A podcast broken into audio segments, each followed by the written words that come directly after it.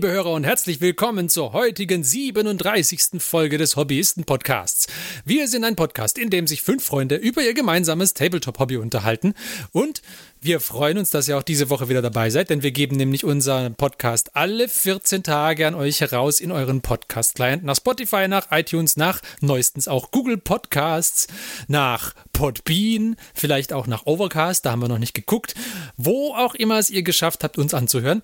Wir freuen uns sehr, dass ihr wieder dabei seid und wir sind der Johannes, Martin, der Mike, der Christian.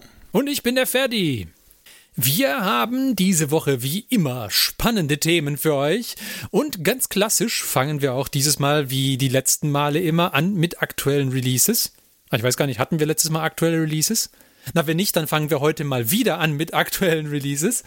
Und zwar reden wir über die alte Welt. Wir haben nämlich bekommen äh, einige Artworks zu den Kislev. Martin, Christian, wie fandet ihr die?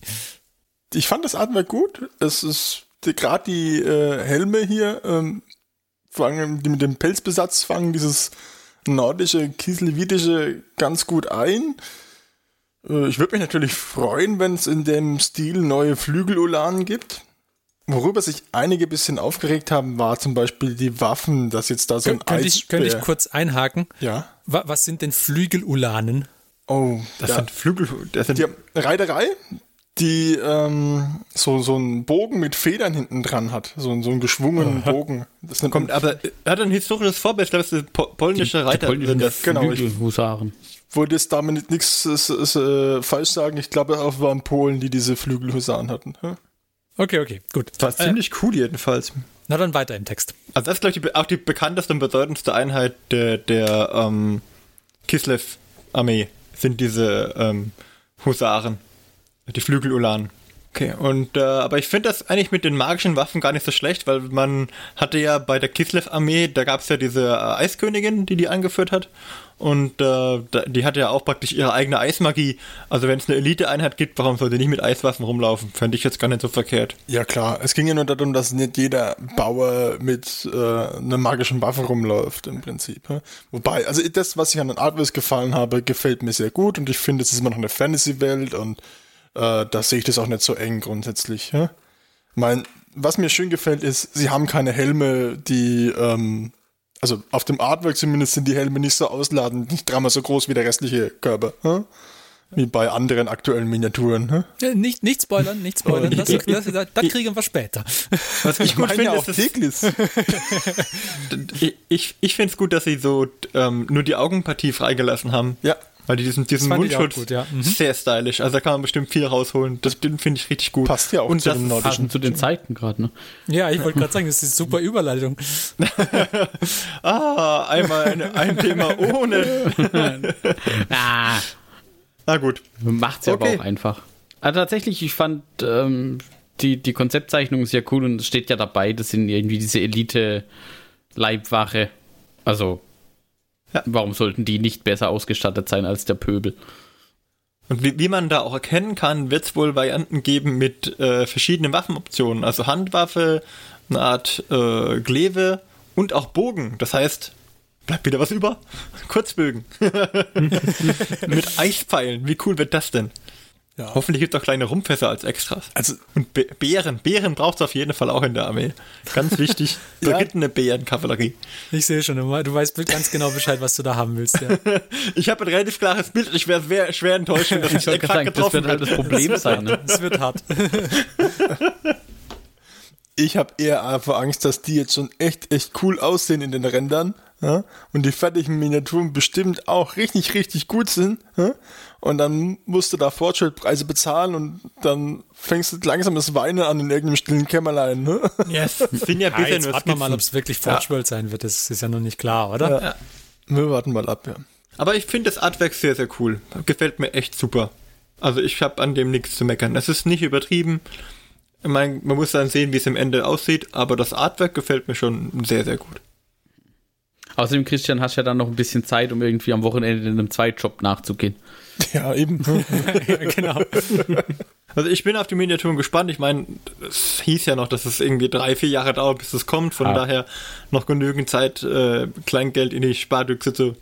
Ich meine, man eben die normale Spardüchse, sondern eine Kislev-Spardüchse aufstellen. dass man dann. Gut. Und ähm, dann haben wir ja jetzt gerade eben schon geteasert. Es geht um Mundschutz. Wir sprechen noch kurz darüber, wie wir das aktuelle Bunker Down Programm finden.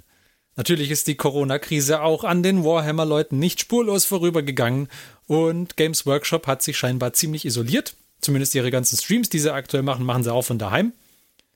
Was denkt ihr? Wie findet ihr das? Ich finde es gut. Ein gutes Vorbild, dass sie und dass sie die, Streaming weiter auf, aufrechterhalten haben und auch die, die verschiedenen Angebote, die sie gemacht haben, fand ich sehr stark. Also Ja. gefällt mir gut. Ich finde auch, dass sie dann, dass sie das, dass es ein gutes Programm ist, was sie da machen. Auch, auch die Tatsache, dass sie jetzt halt den Verkauf und den Dings eingestellt haben, das ist halt Ja. an irgendeinem Punkt ist es halt so und ja, mein Gott, das kann jetzt vielleicht den einen oder anderen stört es vielleicht. Oder es ist natürlich nervig, wenn ich gerade keinen Vorrat habe, aber ähm, sind wir mal ehrlich, Die gehen, Gefahr ist gehen, gehen wir in uns, wie groß ist denn die Gefahr, Das dass, ist eine dass, völlig der- unrealistisches dass der Pile of Shame nicht mindestens mal bis zum Knie geht Ja, aber oder jetzt, zur jetzt, Hüfte, je nach Körpergröße oder vielleicht noch weiter. aber jetzt angenommen, du hättest jetzt irgendeine spezifische Farbe, die dir fehlt, die du aber unbedingt brauchst, weil das in deinem Farbschema da drin ist und du ähm, Ja, aber die die sind jetzt ja, mit haben, dann Ja, aber die sind ja nicht ausverkauft. Also die, die Ja. üblichen Online-Versandhändler-Verdächtigen gibt's ja immer noch. ja, das stimmt. Also ich finde es Also- auch ganz lustig, dass sie ihren Hobby, Hobby and Paint äh, aus den, den Aus den- Hobbyhöhlen der einzelnen Leute senden. Ja. Das hat auch so ein bisschen was Lustiges. Das, dann das ist tatsächlich, Auf das jeden fand, das fand ich sehr cool, als ich da dann zum ersten Mal eingeschaltet habe und man so die, ich, also ich würde es jetzt nicht Helden nennen, aber so diese, diese Leute, zu denen man ja nicht unbedingt so einen persönlichen Bezug in Anführungszeichen hat, sondern, oh, sondern, ja, cool, der arbeitet bei Games Workshop, ja, das ist da irgendwie so ein Lead-Designer oder bla blub. Und dann sieht man ja, der sitzt halt auch nur in seinem Arbeitszimmer. Und gut, der hat halt vielleicht ein bisschen mehr GW-Stuff und, und Zeug auf seinen Regalen stehen als, als jetzt der Normalo, aber der sitzt auch nur da und ja. Und man sieht, dass der Nick Baton Grundierungsspray hortet ohne Ende. Hamsterkäufe. Das war ein Hamsterkäufer, ja, ja. Ja, aber ich finde es eine gute Sache und ich meine, was gibt's Besseres, als entweder jemanden aus England oder uns beim Malen zuzuhören und selber ein bisschen Hobby zu betreiben. Eben. Und wenn wir jemanden dazu animieren können, drin zu bleiben, ist auch gut. Das ist richtig, ja. Okay, dann denke ich, wir sammeln uns kurz vor unserem tollen Hauptthema und sind gleich wieder für euch da und dann reden wir über etwas, über das wir noch nie gesprochen haben. Haha, bis gleich. Bienchen und Blümchen. Okay.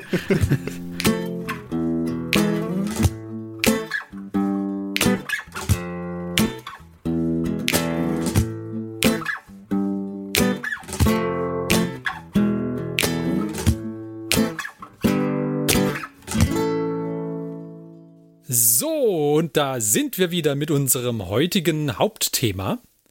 Und zwar haben wir uns, haben wir das schon mal gemacht, nämlich haben wir eine Tellerrand-Folge, wo wir uns mit einem anderen System beschäftigen. Von wir Und- keine Ahnung haben. Natürlich nicht. Aber das hat uns ja auch beim letzten Mal nicht gehindert. so, und zwar mit welchem? Wir beschäftigen uns heute nämlich mit Battletech. Ganz speziell hauptsächlich eigentlich mit Armored Warfare und halt mit dem Battletech-Universum an sich auch ein bisschen. Heißt das Armored Warfare oder Armored Combat? Habe ich schon, hab ich schon falsch gesagt? Hm? Ich glaube schon. Ich glaube, es heißt Armored Combat. Das kann In den natürlich Notizen sein. steht was von Combat. Ja, dann ist es Ja. Armored Combat. Entschuldigung. Gleich im ersten Satz eine Kontroverse ausgelöst. Ich, ich denke, er wollte aufpassen, ob ihr seine Notizen gelesen habt. Das ist alles. Was möchtet ihr denn wissen? Genau, also wie, wie immer interessiert die Hobbyisten natürlich der Fluff, wie der Ferdi sagen würde.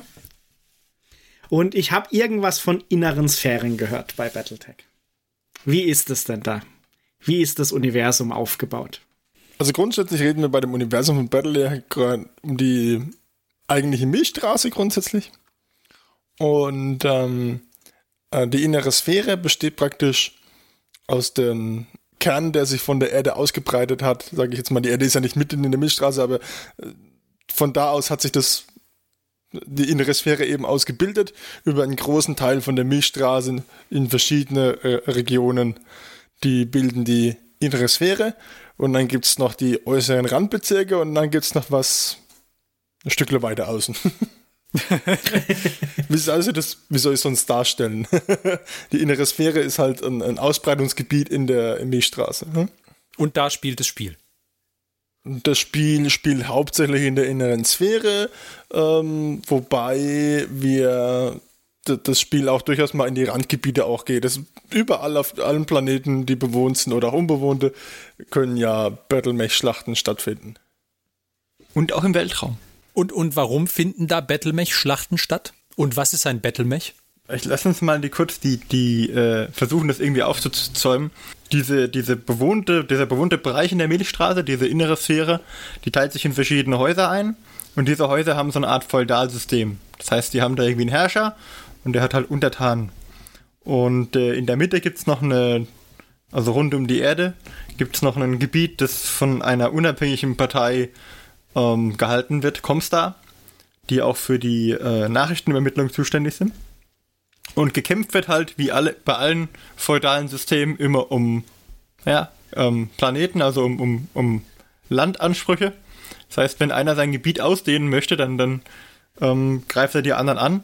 Und äh, am Anfang in der Geschichte war es so, dass die ein großes, ein großer Verbund waren, also unter einem Banner geeint. Und das ist irgendwann zerbrochen. Und dann haben sie angefangen, sich gegenseitig zu bekriegen. Und äh, haben sich in großen Kriegen verausgabt, sodass am Schluss nur noch kleinere Scharmützel möglich waren. Und das Ganze, das hat das so ein bisschen die Parallele zum 40k-Universum, ähm, zum Imperium der Menschen. Man hat nicht mehr so diese hochtechnologische Weiterentwicklung, sondern man hat eher so, okay, die gucken, dass sie mit, mit Heftklammern und allem und ein paar Gebeten die Sachen noch am Laufen halten.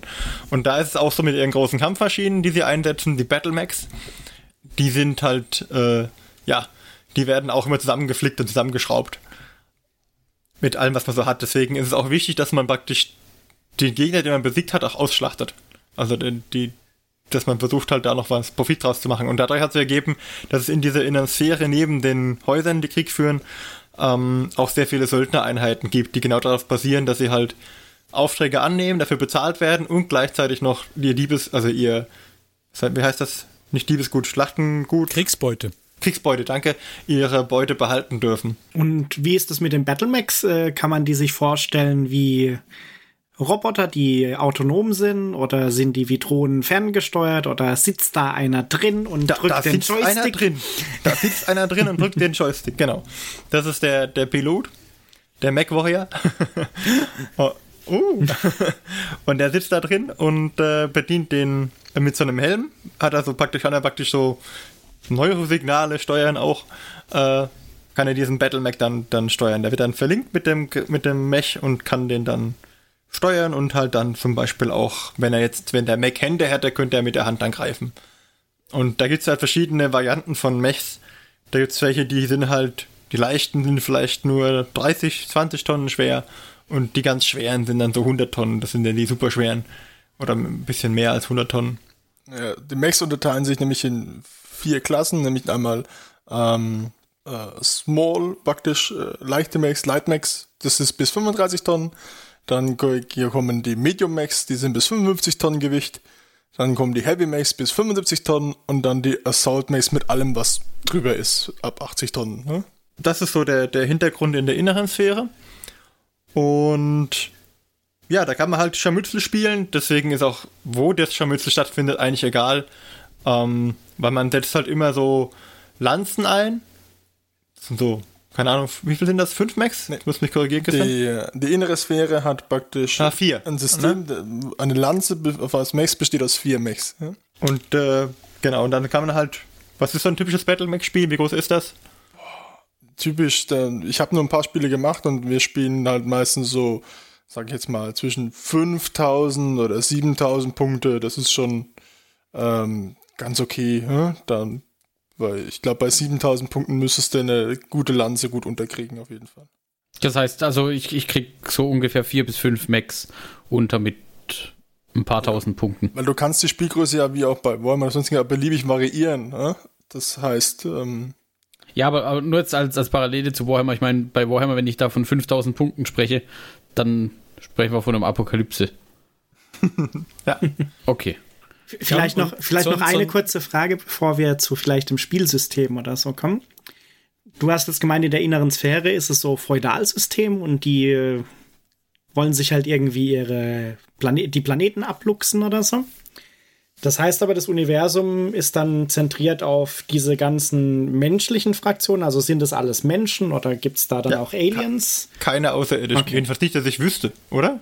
Nein, wir sind auch keine Aliens. Also- Okay, das heißt, es ist quasi so, die menschliche Zivilisation hat sich in der Sphäre ausgebreitet und da gibt es halt diese ganzen verschiedenen Clans und die kämpfen halt, wie du so schön gesagt hast, in einem Nee. Feudalsystem um Dings. Häuser, nicht Häuser, Clans. okay. Häuser. Das Häuser. ist sehr. Okay, was sind dann Clans? Weil das Wort habe ich auch irgendwo gehört.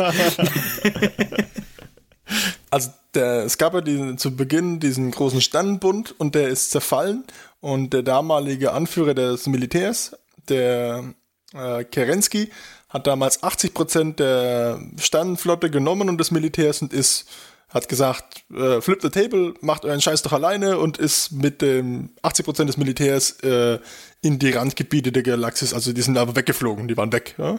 Okay, interessant. Und ähm, diese Clans haben sich praktisch, also dieses Militär um Kerensky hat sich dann in den Randgebieten in Clans aufgespalten und war aber dann vollkommen autark. Die haben auch keinen Kontakt gehabt zur inneren Sphäre. Die innere Sphäre wusste also auch nicht, dass da noch was, dass die noch existieren, dass die noch gibt. Die galten als verschollen und ähm, ja, ähm, vermisst. Und Ich glaube, vier, 400 Jahre lang, ne? Heimlich haben aber die Clans ähm, diese, diese Gruppierungen äh, um Kerensky ähm, auch durch äh, Genmanipulation und auch ähm, Genforschung ihre Armee hochgezüchtet, weil die Clans sind extrem aufs Militär ausgerüstet, bei denen ist äh, äh, die oberste Kaste das Militär immer. Die haben den Kastenwesen, genau. Und, und wenn man praktisch auf normalen Weg geboren wird, dann ist man, naja, minderwertig da. Also da ist man nicht optimiert sozusagen. Da ist man von weniger Wert und muss sich erst beweisen als derjenige, der praktisch aus der Retorte kommt. Der ist da mehr wert. Der Klonkrieger. Ich wollte gerade sagen, da sind doch schon irgendwelche Star Wars-Parallelen gerade. Wobei es keine, keine Klone sind. Die haben eine Gen, also das ist auch wieder so, so Space Marine-mäßig, die haben eine Gensaat, glaube ich, und aus der heraus, also diese Clan-Saat, und aus der heraus klonen sie ihre, äh, erzeugen sie ihre, ihre Krieger und Kriegerinnen. Ähm, mit dem Unterschied, dass es da auch Frauen gibt bei den, im, im Battletech-Universum, zumindest bei den Klonkriegern. Und interessant war immer, dass die Clans äh, über eine überlegene Technologie verfügen. Das heißt, die hatten, deren Mechs waren besser, deren Ausrüstung war besser gewartet, war, war besser in Schuss und war, war technologisch weit überlegen gegenüber dem, was die innere Sphäre zu dem Zeitpunkt hatte.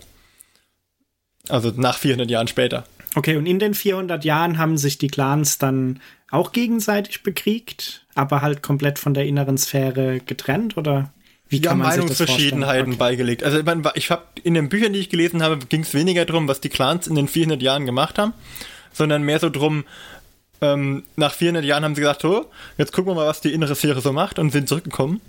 Und zwar wollten sie dann die, diesen Sternenbund wiederherstellen und die alle wieder vereinen. Und das macht man natürlich am besten, indem man sie erobert. Und Ja, ja, klar. ja, deswegen. Allerdings gibt es da auch zwei Fraktionen bei den Clans. Es gibt äh, Clans, ich glaube, wie viele Clans gibt es? 13? Keine Ahnung. Oh, darfst du jetzt die, Ich kann ich nachschlagen. die gängigsten kann ich aufzählen, aber Ja. Also es gibt halt Clans, die sind Kreuzritter, das heißt, die wollen erobern. Die möchten da einfallen in die innere Sphäre und äh, die praktisch per Krieg wieder vereinen. Und dann gibt es die Bewahrer, das sind die Clans, zum Beispiel Clan Wolf, die sich zum Ziel gemacht haben, okay, wir müssen die schon so ein bisschen irgendwie, ich weiß nicht, ob es deren Ziel war, die, das auch zu vereinen, aber sie wollten auf jeden Fall die Invasion ein bisschen stoppen. Die wollten so ein bisschen, dass der Clan nicht alles übernimmt. Und äh, das Ziel erreichen sie oder wollen sie erreichen, indem sie sich einfach in die Spitze setzen von der Invasion. Und um das zu schaffen, müssen sie halt auch äh, ja besonders erfolgreich sein.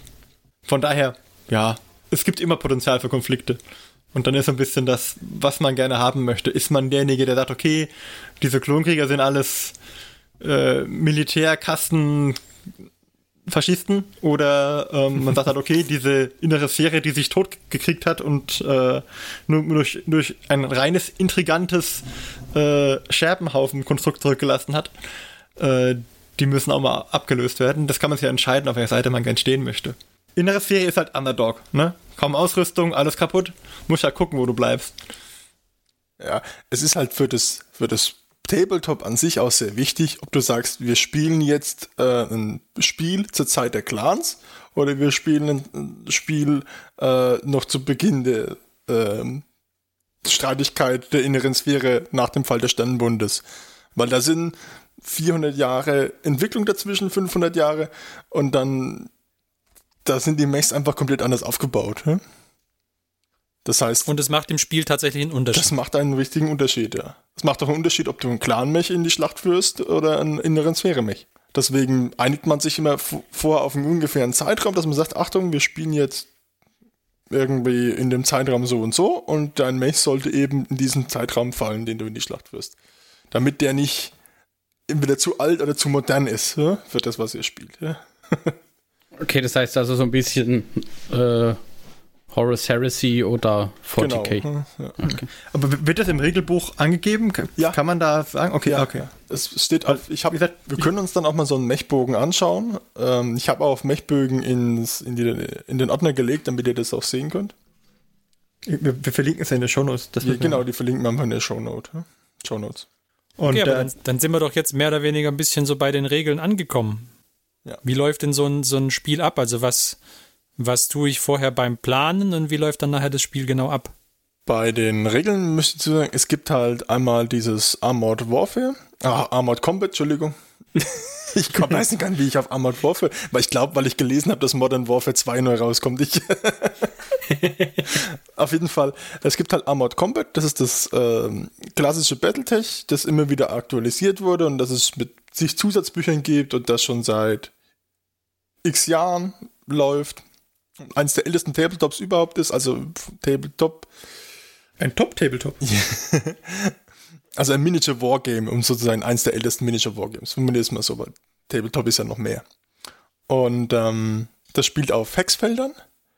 Und es gibt aber auch ähm, neueres, nämlich Alpha Strike, weil das Problem an den Armored Combat ist eben, es ist sehr, möchte jetzt sagen, vielleicht fast schon simulationslastig.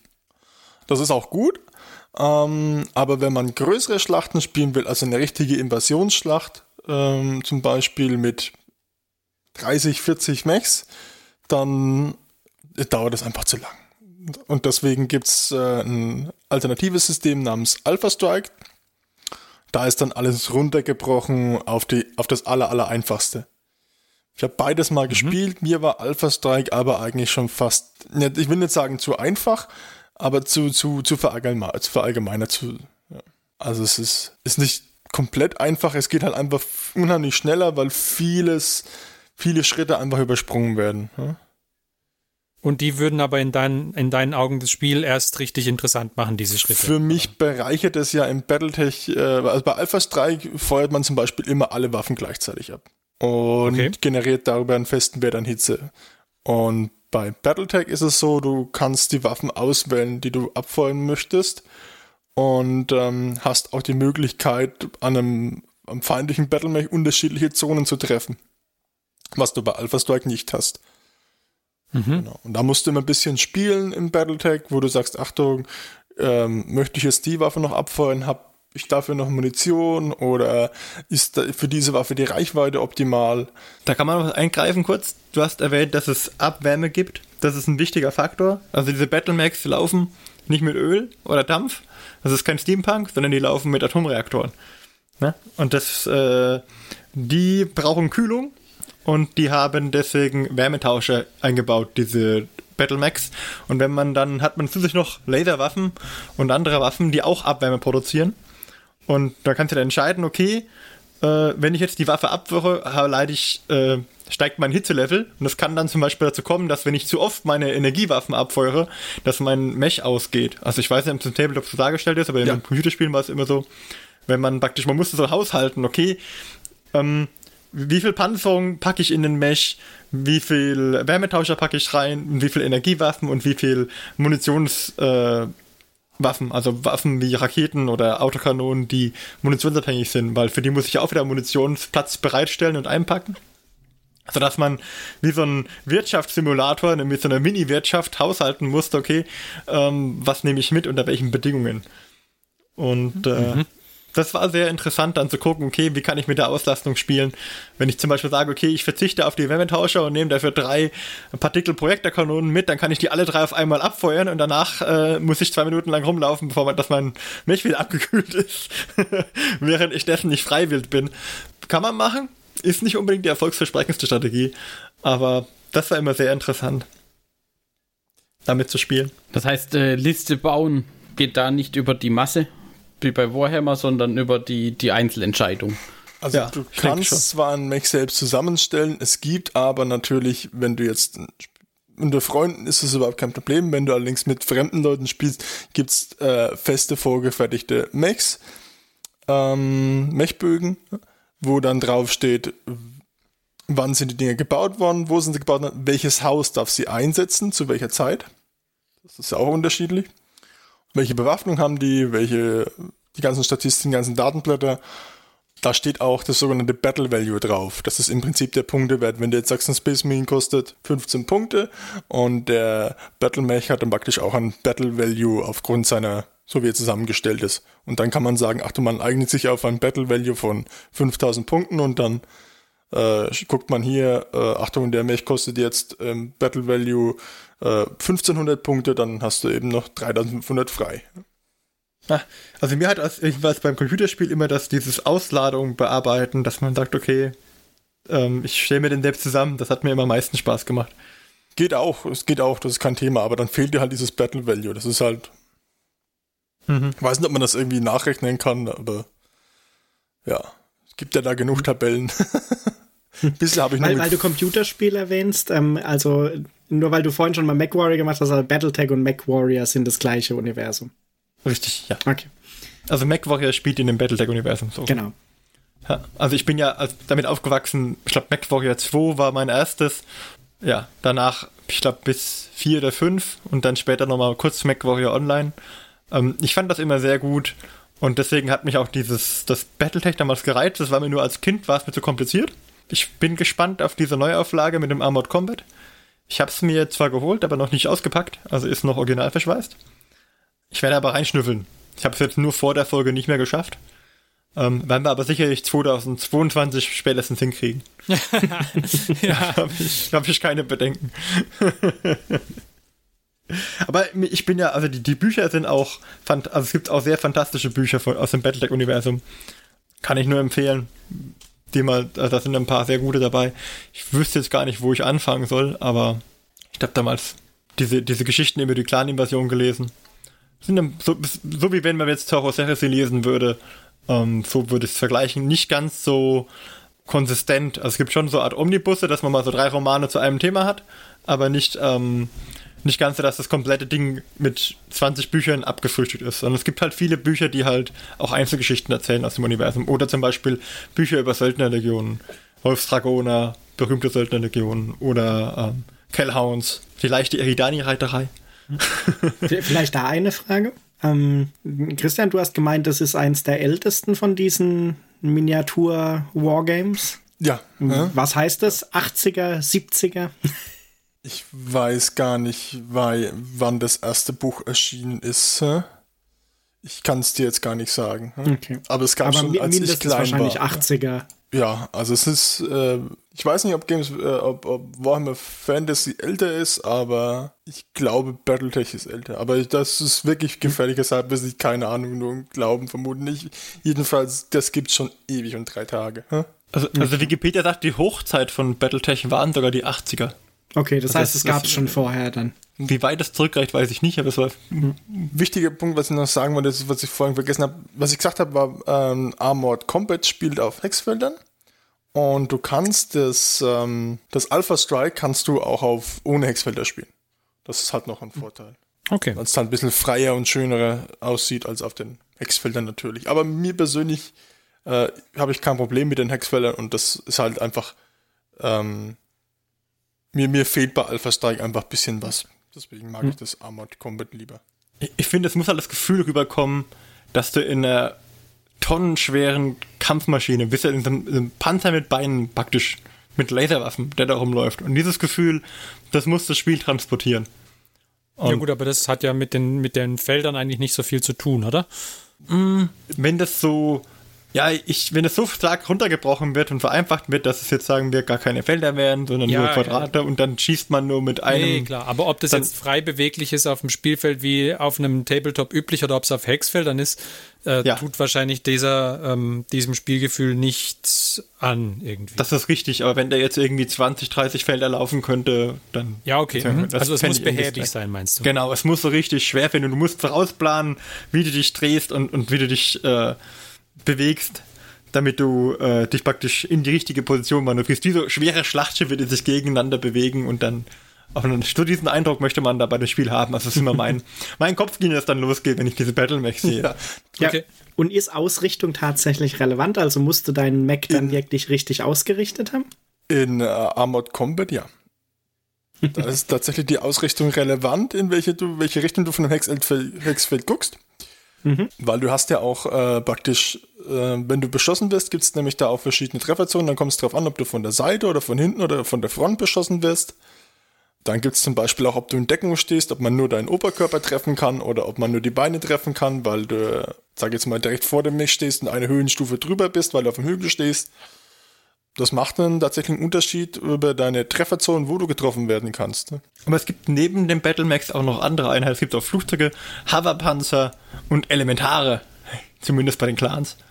Das sind Menschen in Kampfanzügen, die praktisch nur so keine Ahnung, was sind das, drei oder vier Meter groß sind, die Kampfanzüge? Oh, klar, Nur klar. drei oder vier Meter groß. Gegenüber den riesigen, äh, das sind auch, für, für diese Elementare braucht man spezielle Menschen, die werden wieder speziell gezüchtet von den Clans. Also spezielle Elementare. Space Marines meinst du? Richtig, ja. Die sind auch, keine Ahnung, 2,20 Meter, was für so ein Elementar haben muss, aber sind aber auch Kanonenfutter. Die innere Sphäre hat aber auch später dann die sogenannten Krötenanzüge entwickelt, ja, deswegen ist das denen auch abgeguckt. Krötenanzüge. Ja, weil die, die haben einen Sprungdösen und dann springen die praktisch mhm. die Mechs an, krallen sich fest und haben einen Handlaser und mit dem schießen sie dann an empfindliche Stellen. Das ist die Taktik dabei. Oder schweißen die Cockpitkanten Das hört auf. sich ja cool an. ja. Deswegen Kröten, halt, weil die springen, die die Mechs anspringen. Ja? Es hört sich irgendwie an wie diese kleinen Saurier bei Jurassic Park. ja, ja, genau. Mhm. also so von, von dem, was ihr jetzt hier erzählt habt, finde ich, das klingt für mich wie ein, ein sehr, sehr untypisches Tabletop. Oder, also, ja, es hat mehrere Punkte. Also irgendwie das Spiel auf Hexfelder zum Beispiel finde ich untypisch für ein, äh, für ein Tabletop und die, dass die Konfigurationsmöglichkeiten irgendwie im Spiel, im, im kompetitiveren Spiel eher eingeschränkt sind, finde ich ein bisschen untypisch und so. Ähm, und was ich auch noch untypisch finde, ist, es ist ja so, dass das Spiel äh, keine mh, echte Modelllinie oder so hat, oder beziehungsweise es hat, aber, aber die Modellanzahl ist schon sehr, sehr limitiert, würde ich sagen, oder? Wie? Na, du hast. Du hast ja keine, keine fraktionsspezifischen Mechs oder so. Alle, jeder hat das gleiche. Nein. Nein, nein, nein, nein. Also in dem, in dem Kickstarter ist es doch so, du kannst da x äh, verschiedene Bundles bekommen und aber alle haben die gleichen Mechs irgendwie drin. Äh, die, die, da nee. gibt es irgendwie so fünf, für jede Gewichtsklasse irgendwie eins, aber aussehen tun die alle gleich. Also äh, nicht die Gewichtsklassen untereinander sehen natürlich unterschiedlich aus, aber von jeder Fraktion der fette Mech sieht genau gleich aus, fand ich, oder? Habe ich mich getäuscht? Also äh, es gibt jetzt keine, es gibt jetzt keine, zum Beispiel wenn du jetzt irgendwie in der inneren Serie spielst und du hast jetzt, äh, spielst Haus Steiner und äh, hast jetzt aber einen Mech, der dann irgendwie, keine Ahnung, Drachen-Symboliken drauf hat. Das hast du nicht. Also es ist schon so, dass die alle dieselben, äh, du kannst den theoretisch überall einsetzen. Natürlich gibt es historisch bedingt, glaube ich, schon die Einschränkung, dass man sagt, okay, die hatten jetzt kein Warhammer 2C oder so oder ähm, der Marauder, der wurde ja, äh, da nicht eingesetzt. Also, ähm, aber wenn aber ich jetzt die. Prinzipiell gibt es jetzt nicht so, dass du sagst, okay, das ist der eine ikonische Mesh, den es nur bei Haus X gab.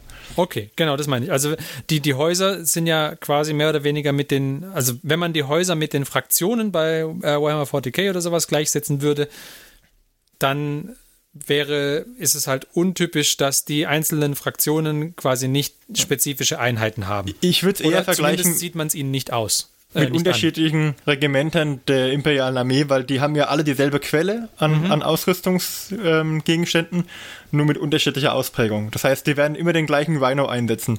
und klar. Das heißt, du findest den Rhino in allen Abwandlungen halt in unterschiedlichen Ausführungen. Und ähm, an. Das heißt, also wenn so du, da auch.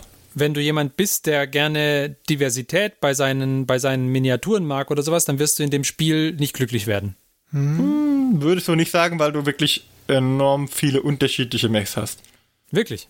Also es gab, Im, im, ja, ja, ja, du hast ganzen, du hast über diese Jahre hinweg hast du eine extrem hohe, viel, hohe Anzahl an Mechs und also allein an unterschiedlichen Mech-Modellen gibt es unheimlich viele. Das heißt, in dem Kickstarter, wo sie das jetzt kürzlich wieder haben aufleben lassen, da war einfach nur eine sehr begrenzte Anzahl Da, drin. da können die, haben die auch nur einen Bruchteil drin an Mechs, die die neu machen. ah, okay. Ja, das sind ja einfach nur Neuauflagen von Mechs, die die neu gestalten können. Und das ist aber nur ein Bruchteil an Mechs, die es überhaupt gibt. Alles klar. Du legst dich vorher fest und sagst, pass auf, ich möchte jetzt zum Beispiel, ich möchte ein legendäres Söldner, ich möchte meine Mechs gehören zu einem legendären Söldnertrupp, sage ich jetzt mal. Also nehme, nehme jetzt mal die berühmten Wolfsdragoner zum Beispiel. Dann kann ich aber natürlich auch nur Mechs einsetzen, die die Wolfsdragoner im Laufe ihrer Zeit besessen haben. Hm? Mhm, okay. Ne? Da, da kann es natürlich immer mal sein, dass irgendwo mal ein Mech erbeutet wurde grundsätzlich, aber eigentlich spielt man dann hauptsächlich halt die Mechs, die normalerweise in den Zeitraum von dem benutzt wurden. Mhm. Genau. Er kann natürlich auch frei irgendwas erfinden, aber grundsätzlich auch bei den, an, bei den Daten, dann steht auch immer drauf zum Beispiel, ja, ob, äh, wo und wann dieser Mech eingesetzt wurde, von welchem Haus und von welchem Clan oder Söldner oder sonstiges.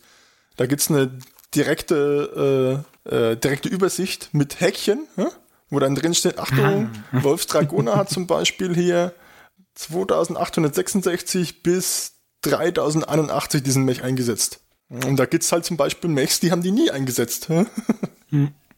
Und damit ist man dann auch limitiert quasi, weil das dann quasi heißt, für das Haus oder so ist das nicht Genau, das Haus dürfte den Mech nur in dem Zeitraum einsetzen zum Beispiel. Wobei ich, ich fände es jetzt nicht so schlimm, aber wahrscheinlich ist es, ist es für, für Battle-Mesh-Spieler schon, schon wichtig.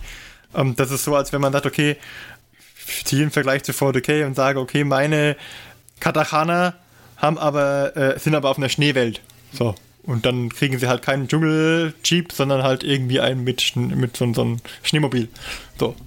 Aber Fer- Ferdi, vielleicht kurz wegen den Modellen. Ja. Ich habe jetzt gerade mal die, nicht, nicht von dem Kickstarter, sondern diese Mac-Liste für Battletech aufgemacht in unserem Okay. Lieblingsshop. Das sind 48 Elemente pro Seite auf 11 Seiten. Okay, okay. gut. Ich, dann äh, habe ich, ich habe tatsächlich hauptsächlich den Kickstarter angeguckt, weil ich dachte, das soll irgendwie so ein vollwertiger Relaunch sein, aber dann ist das Ich irgendwie- beim Kickstarter haben sie sich, glaube ich, auf sehr ikonische Modelle äh, eingeschossen. alles klar. Okay. Da wollten sie, es gab nämlich mal zwischendrin einen Rechtsstreit und dann durfte man die alte Modelllinie nicht mehr ähm, nehmen und dann haben sie angefangen, neue Mechs zu entwerfen, die mir jetzt persönlich nicht so gefallen haben. Und die alten waren dann lange nicht verfügbar. So wenn ich das, wenn ich das richtig, also ich habe es nur gelesen. Aber bei diesen alten sind ja, hui, da sind ja schon exotische Dinger dabei. ja. Ja, Aber man es muss gibt da auch verrückte Designs, das ist keine Frage.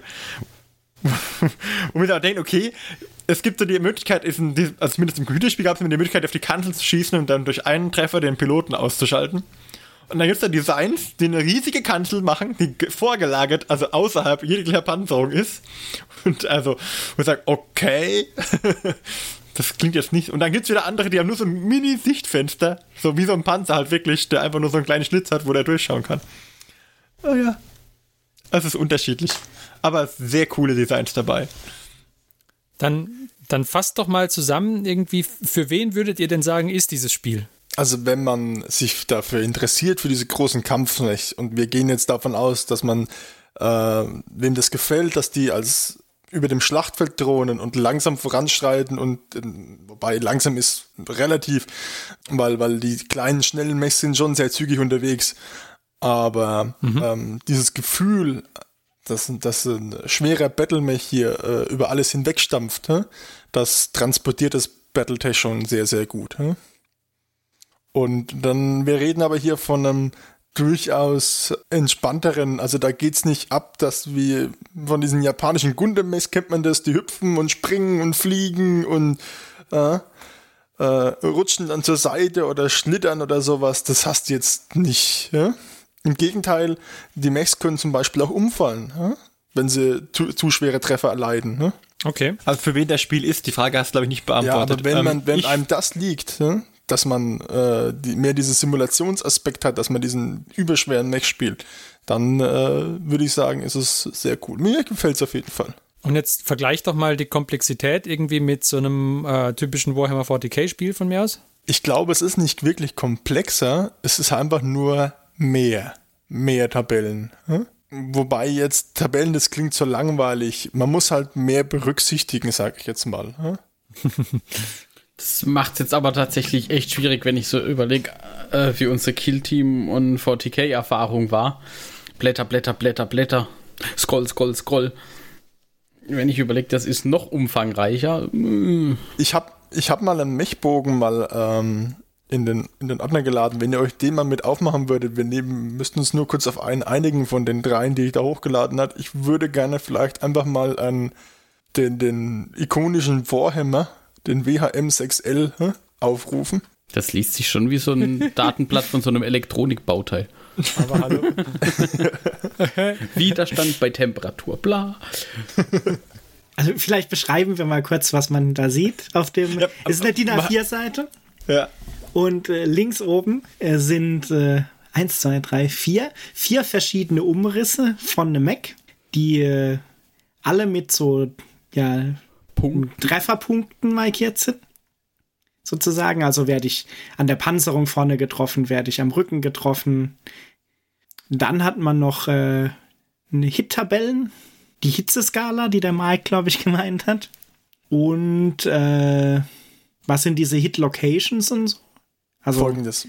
man, also man hat auf jeden Fall Umrisse und das restliche Blatt ist voll mit verschiedenen Sektionen von Tabellen oder Um nur mal ein was äh, abzudecken, zum Beispiel, wenn du jetzt mit deinem Mech beschossen wirst, dann muss der, wird geguckt, Achtung, ähm, im Regelfall ist der feindliche Mech in der Front, gehe ich jetzt mal von aus.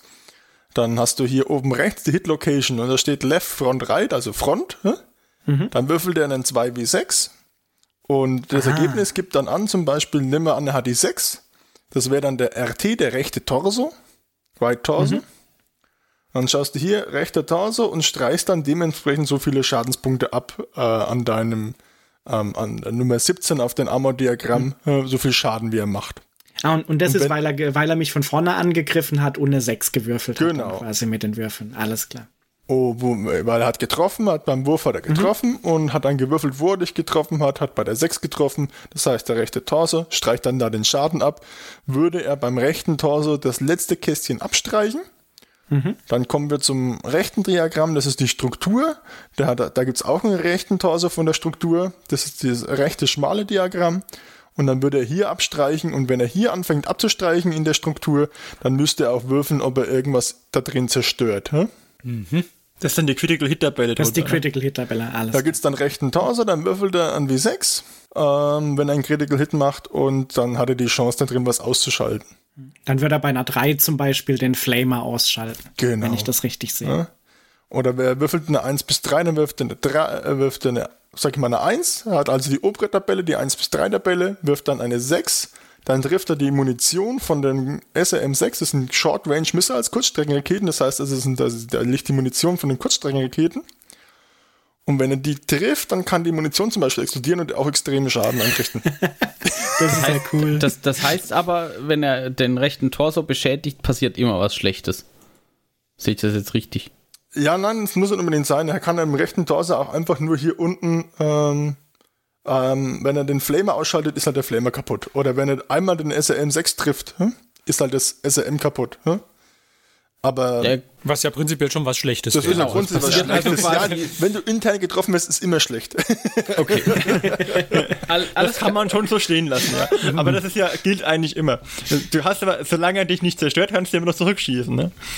Aber, Aber jetzt zum Beispiel- aber wenn ich das, vielleicht, wenn ich das kurz jetzt richtig verstehe, die meisten von den Tabellen funktionieren dann so, ich mache halt irgendeinen Angriff oder irgendeine Aktion, dann würfelt einer von den beiden, entweder der Verteidiger oder der Angreifer. Und die Tabelle sagt einfach nur, was passiert, bei welcher Genau. Zahl mehr oder weniger. Da sind einfach nur ganz viele Tabellen drauf, weil du ganz viel abdecken kannst. Wenn man hier zum Beispiel die Hit-Tabelle rechts schaut, gibt's unten drunter die Punch-Tabelle. Weil ähm, Ich habe auch gesehen, es gibt eine Kick-Tabelle. Ja, ein. Mech, der einen Akkuvator in der Hand hat, kann jemanden schlagen. Und er, jeder Mech kann mit seinen Füßen treten. Der kann dann aber auch nur die Füße treffen, deswegen ist die Hittabelle unten natürlich eingestrengt in linker und rechter Fuß, hä? den du triffst. Aha, aha. Und jetzt ist aber die Gefahr, beim Kicken ist zum Beispiel auch die Gefahr, ähm, da muss der Pilot würfeln, dass er selber dabei nicht umfällt zum Beispiel. Okay, also es ist, äh, man, man muss diese Komplexität und diese Langwierigkeit quasi haben wollen. Da, Also es ist- ohne die ist bei Aber, dem. aber so richtig komplizierter wie gegen Mikes Schildthronen zu würfeln oder so finde ich das jetzt eigentlich auch nicht. Warum hat man einmal drauf? Jetzt ich gebe meinen Schaden ab, würfel eine 2, okay, Schilddrohne auf eine 5, ignoriere ich fertig. Jetzt habt ihr Also oben, bitte. Ja. oben neben dem, habt ihr noch das Mech-Data-Feld, darauf würde ich noch kurz eingehen. Da steht zum Beispiel Walking 4, Running 6. Das heißt, der Mech darf sich vier Felder bewegen, wenn er sich normal bewegt. Da ist übrigens Drehung mit eingeschlossen, das kostet auch einen Punkt. Hä? So ein Assault-Mech ist halt nicht wirklich schnell. Hä? Das heißt, das ist das, was du gemeint hast, die bewegen sich auch wirklich so gemächlich Ja, der, wenn sich, Feld, der, wenn sich zwei weniger. Felder dreht, hä, dann kann er noch vier Felder geradeaus rennen. Wie, wie, viele Felder groß ist denn so eine Spielfläche dann? Um das vielleicht in Relationen? Ich würde sagen, ich weiß, müsste jetzt lügen, aber ich glaube, so um die 30 Felder Länge ungefähr ist das. hä. Das kann man Okay. auch variieren, weil man so Spielpläne natürlich unterschiedlich groß sein können. Ja, und Okay, und was dauert dann schon eine ganze Weile, bis ich potenziell einmal außen rum gelaufen ja, mit langen, wenn du unten drunter siehst du die, äh, die Waffen von dem Mech, die alle aufgeführt sind. Und da siehst du unter anderem auch einmal, ähm, wo sie, wo sie im Mech sitzen, wie viel Hitze sie generieren, wenn sie abgefeuert werden, wie viel Schaden sie am gegnerischen Mech anrichten, wenn sie treffen. Und dann kommt Minimum, Short, Medium und Long. Hm? Das ist die Reichweiten, auf die sie abgefeuert werden können. Hm? Alles, was jetzt zum Beispiel da unten die, seine, seine längste Reichweite ist 16 Felder, die er schießen kann. Alles, was drüber ist, geht automatisch, geht nicht. Hm? Nee, 18, oder? Die PPK? Entschuldigung, Ja, 18. Ja, 18. Okay, ähm, du hast gerade eben die, das Spielfeld angesprochen. Äh, da hätte ich auch noch eine Frage. Ja. Ist denn so auf bei einem, bei einem typischen MechWarrior-Spiel, also da wir ja hier von, von äh, Hexfeldern und so weiter reden, steht da dann irgendwelches Gelände oder Terrain-Elemente rum oder ist es oder hat es Brettspielcharakter? Ähm, am simpelsten ist in der Grundbox sind auch bloß Spielpläne zum Beispiel drin. Also da hast du einfach nur ein flaches Spielbrett, wo dann auch die Höhenlöffel mit drauf sind. Ähm, man kann natürlich auch Gelände mit draufstellen, damit es halt optisch ein bisschen schöner wird. Ja? Ich habe auch schon selbst Okay, bei, bei dem typischen Spiel, also wenn du jetzt mal von deinen Spielen ausgehst, wir nehmen wir haben, mal an, wir haben Gelände, ich habe Gelände für äh, 6 und 10, 10 Millimeter, das passt ganz gut. Ja? okay. Ähm, das, da habe ich ein paar Gebäude, die haben wir mit draufgestellt. Dann wirkt es op optisch gleich ein bisschen besser. Hm? Vielleicht noch eine Frage kurz zu der MAC-Data. Da steht oben auch noch dieses Innersphere 3025.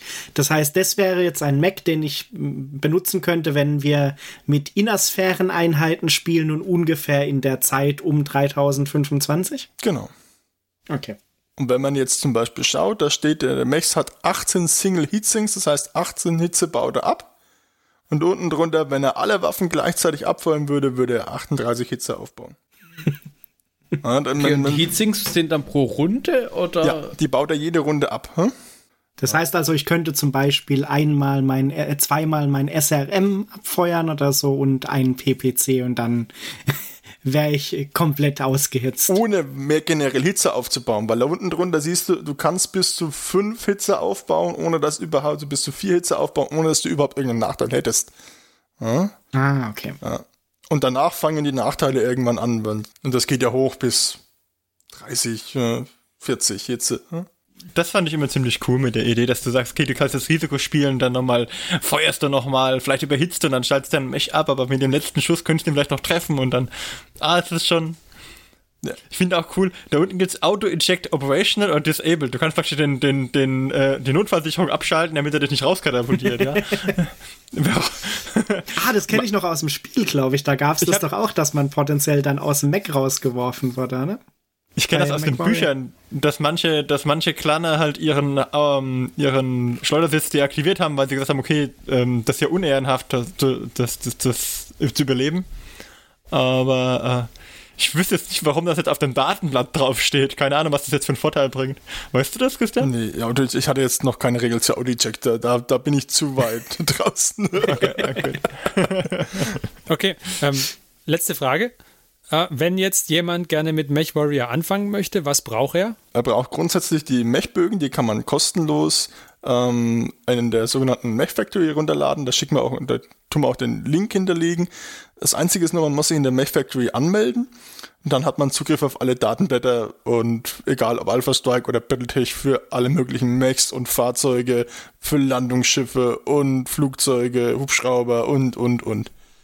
Aber in der, in der Armored Combat Box ist doch alles drin, was man braucht, um ein Zwei-Spieler-Spiel zu machen, oder? Da ist doch ein Daten, da ist doch so ein paar, wahrscheinlich ein paar, paar Blätter drin. Ich habe es nicht aufgemacht, ist noch verschweißt. Und da ist bestimmt auch ein Spielplan drin und ein paar Mechs, oder? In dem Armored Combat ist auch äh, eigentlich soweit alles drin, was man dafür braucht grundsätzlich.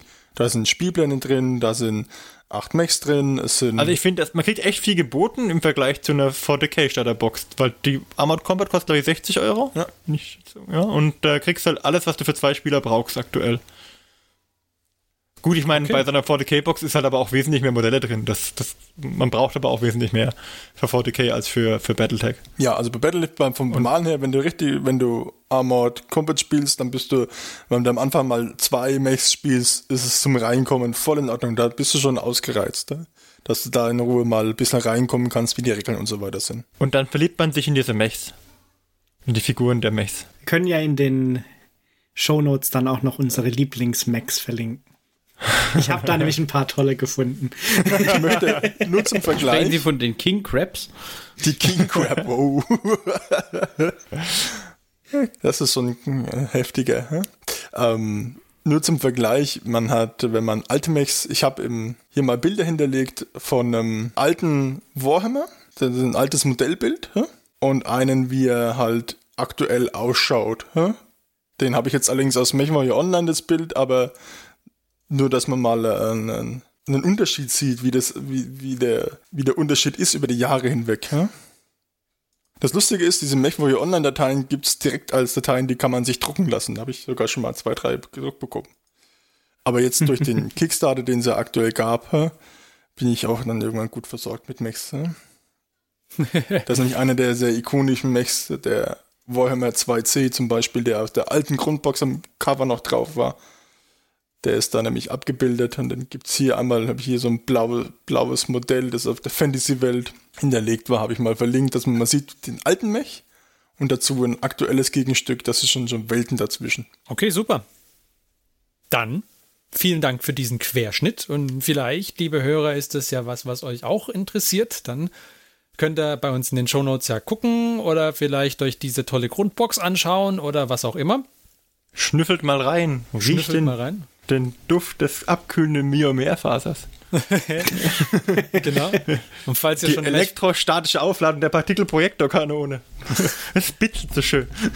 und falls ihr schon mal MechWarrior gespielt habt oder falls ihr selber eine Armee habt, könnt ihr uns ja gerne schreiben oder, Oder Bilder auf, schicken. Oder Bilder schicken, genau, auf Facebook, auf Instagram, wo auch immer. Und wir freuen uns darüber. Oder Und uns korrigieren, wenn wir Mist erzählt haben. Ja, genau. Uns, wahrscheinlich haben wir. Also von, von daher werdet ihr bestimmt was zu korrigieren haben. Also dann wahrscheinlich eher nicht auf Twitter, weil äh, Zeichenbeschränkung. Ja. und dann denke ich, machen wir ein kurzes Päuschen und kommen gleich mit einem Hobbyfortschritt zurück. Bis gleich. Bis gleich. Gleich. Bis gleich.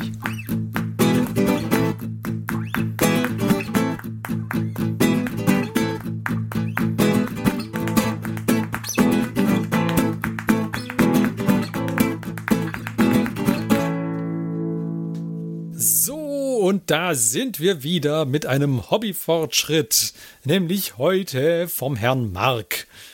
Lieber Mark, was hast du denn gemacht? Tja, ich bin auch noch was schuldig von unserem D&D-Spiel. Da habe ich natürlich auch ein bisschen was gemalt. Allerdings nur eine Miniatur für meine Freundin, für deren Charakter. Und ansonsten, ich habe hab mich natürlich nochmal schlau gemacht, was ich denn so im letzten, beim letzten Mal erzählt habe. Und ähm, werde da auch anknüpfen. Denn diese große Menge an Thronen, die ich da angemalt hatte, äh, beziehungsweise grundiert hatte zu dem Zeitpunkt, so rum ist richtig, die hatte ich grundiert äh, mit der Airbrush, die sind mittlerweile alle bemalt. Alle. alle. Uiuiui. Und Cäsar wird fragen, alle? Alle? Und ich werde antworten, alle. Und die zwei, diese zwei äh, Raketenwerfer, ähm, hier Türmchen, die sind auch fertig. Das sind ja die, die du so besonders gern magst, gell? Genau, die sind ganz nett. Der Martin mag die auch in Kill Team.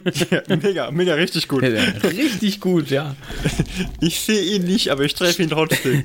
Stellst der auf, trifft auf jeden Fall auf eine 6, sehen muss er nix und vier Schuss kriegt man. Also, hm, einwandfrei.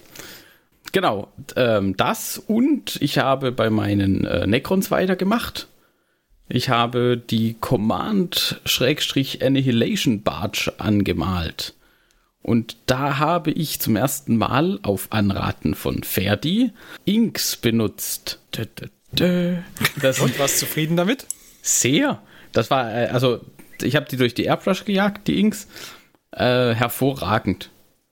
Also, ohne Scheiß, also keine Farbe und dann mischen und irgendwie und richtige Konsistenz oder sonst irgendwas. Nee, Scheiß drauf. Du nimmst die, das Inkteil, drehst du auf, machst ein paar Tropfen oben in den Farbtopf rein, bisschen Druck sogar runterstellen, Putz, ab dafür, fertig. Wunderbar. Hat hervorragend funktioniert. War ich sehr zufrieden und tatsächlich auch das Ergebnis äh, fand ich, konnte sich tatsächlich, konnte sich sehen lassen. Zwar noch nicht perfekt, also da ein bisschen, bisschen was werde ich das nächste Mal besser machen, gerade was die ähm, Grundierung, also die, die Farbe an sich war schwarz grundiert, dann mit einem Weiß drüber gegangen, allerdings nicht komplett deckend, sondern mehr so, ja, Genebelt. so genebelt, genau, wunderbares Wort, mit weiß genebelt. ähm, dann die Shades mit einem dunklen Grau gemacht und danach ein ähm, transparentes Blau drüber gelegt, komplett. Und äh, ich glaube, beim nächsten Mal muss ich die, die echten Kanten auf dem Modell oder auf den Modellen jeweils tatsächlich vielleicht mit dem Pinsel nochmal in weiß nachziehen, dass die nachher wirklich richtig helles Blau ergeben. Ja. Nicht so ein dunkles, dass es da ein bisschen. Nichtsdestotrotz habe ich danach noch ein normales Kantenhighlight gemacht mit den GW-Farben, die ich eh noch da hatte. Und das hat auch sehr gut funktioniert, finde ich. Das war das. Ja. Okay, super. Also Hat's dich gest oder bei deinen Inks war es auch so, dass sie eher glänzig trocknen, oder?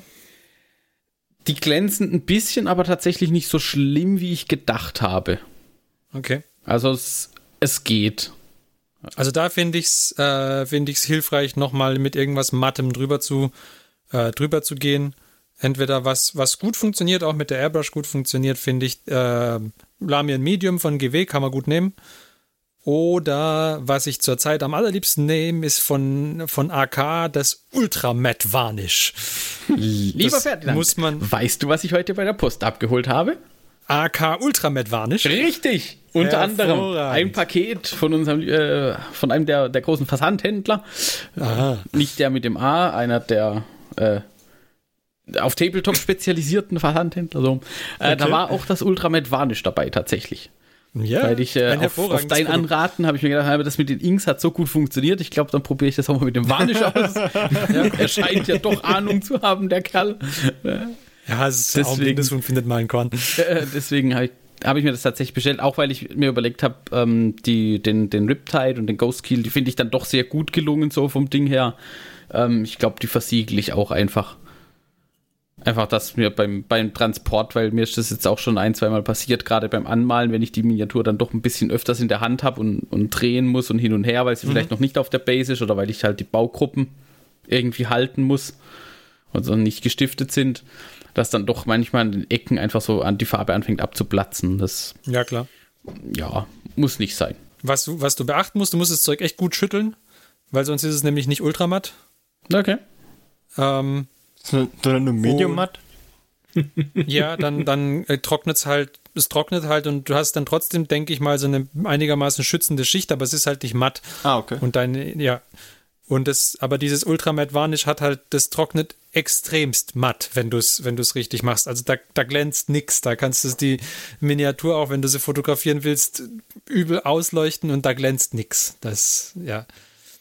Genau, das ist der Vorteil von diesem Zeugs. Das klingt tatsächlich gut. Ich werde es mal, ich werd's mal ausprobieren. Erstmal, glaube ich, mit ein paar kleinen Modellen.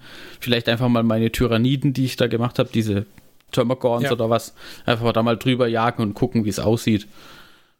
Wenn du halt irgendein Modell hast, was, wo du Metall dran verwendet hast, dann musst du es halt varnischen, bevor du das Metall aufträgst, weil ansonsten ist dein Metall nachher einfach nur grau. Also Okay. das Ah, auch, das auch den metallischen Glanz nimmt es halt auch weg. Okay. Ja, da muss ich dann nochmal gucken. Nicht, dass wir da. Ja. Nicht, dass wir da was falsch machen, ja. Ja, und im Moment liegt noch, äh, bin ich gerade dran am äh, an einem Tau Commander. Also diesen Commander Suit. Den hatte ich auch mit der Airflash grundiert. Äh, der macht auch ganz ordentliche Fortschritte tatsächlich. Sehr schön, sehr schön. Das klingt doch super. Sehr fleißig auf jeden Fall.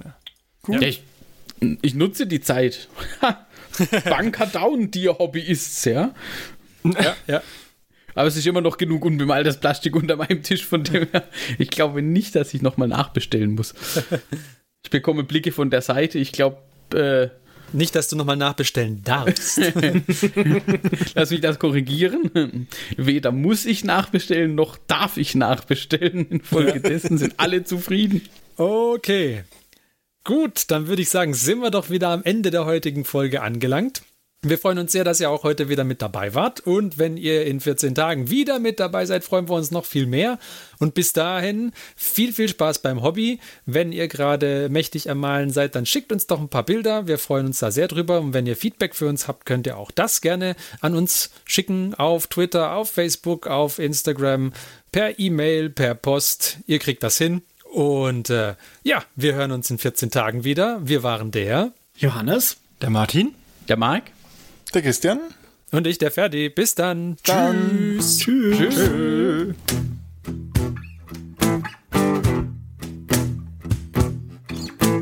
Diese Folge des Hobbyisten-Podcasts ist geschützt unter einer Creative Commons Attribution Share Alike 4.0 International Lizenz.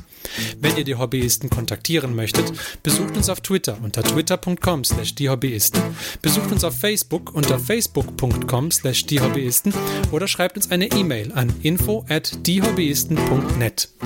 All diese Informationen findet ihr auch auf unserer Homepage unter www.diehobbyisten.net.